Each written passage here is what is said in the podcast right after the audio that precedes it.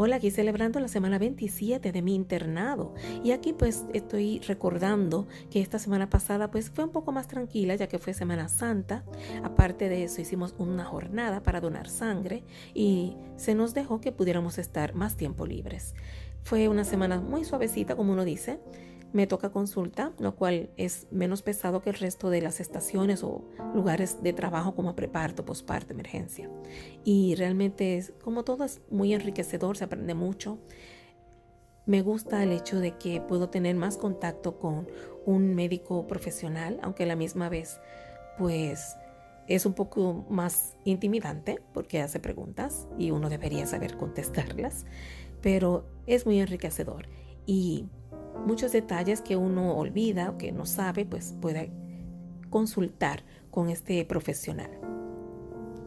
Y ver las cosas una y otra vez, una y otra vez cómo se hacen los procedimientos, ha sido sumamente útil y de mucho ánimo para mí, porque se ve todo más cercano a lo que sueño hacer, que es poder ya estar haciendo consultas a los pacientes. Y una experiencia que de verdad me llena de mucha alegría y emoción. He tenido la parte negativa en cuanto a las relaciones con compañeros, donde he aprendido que hay veces que cuando se refiere a competencia profesional, hay muchas personas que hacen lo indecible por opacar.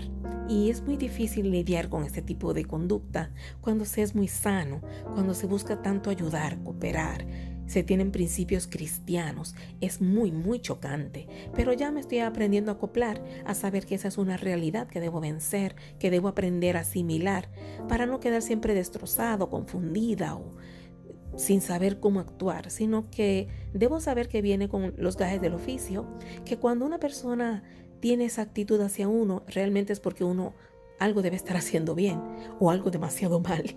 Pero si uno sabe que uno está haciendo un buen trabajo y te lo han dicho, ¿verdad? Porque hay veces que uno se cree algo que no es cierto.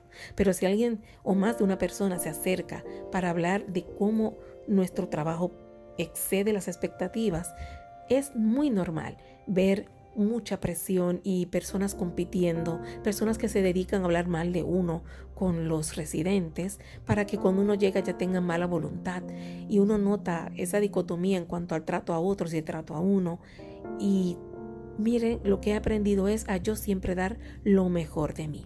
Ya no doy el 150%, doy el 100%, pero siempre buscando cuidar de mí misma, buscando descansar, no permitir que me toque a mí todas las tareas. Si yo ahora hice dos o tres cosas, el próximo que haga también.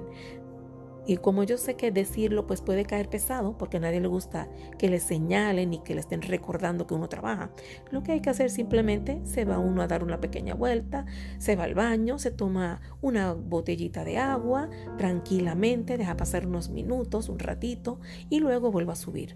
Porque así los demás compañeros también que tengan la oportunidad de estar trabajando. Hay veces que cuando uno le gusta trabajar mucho, termina sin querer o queriendo, acaparando. Y esto tampoco es saludable, ni para uno que termina explotado, ni tampoco para los compañeros que también tienen derecho a practicar. Y aparte de eso, que a veces también abusan, porque ven que a uno le gusta tanto que abusan. Y es uno siempre el conejillo de indias, el que siempre tiene que pasar trabajo, sudar más que el resto, cansarse más que el resto, y no siempre recibe la atención y el aprecio que uno debería recibir.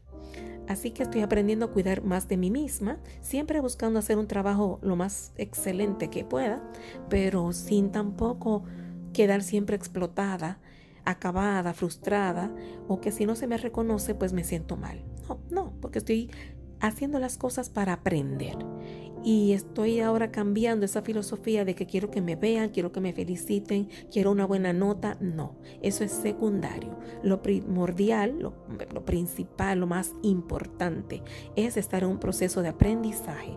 Que cuando yo abra los ojos ese día, cuando yo me vaya ese día, yo aprendí o practiqué algo relacionado a la medicina. No solamente estar llevando tubos, no, sino que yo también me sienta ya médico. Y ese es el propósito que ahora a mitad de rotación estoy adquiriendo.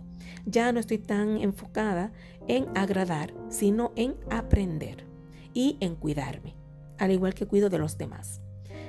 Esto es muy importante porque cuando uno solo cuida a los demás, se desgasta, se frustra y uno ve que no siempre o casi nunca es agradecido. Sin embargo, si uno siempre está pendiente solo a sí mismo, entonces es imposible hacer un trabajo de excelencia pensando en el paciente, porque siempre termina uno acabando solo y primero en uno. Así que estoy viendo que hay que tener una balanza. El paciente, el residente que está a cargo de mí y yo.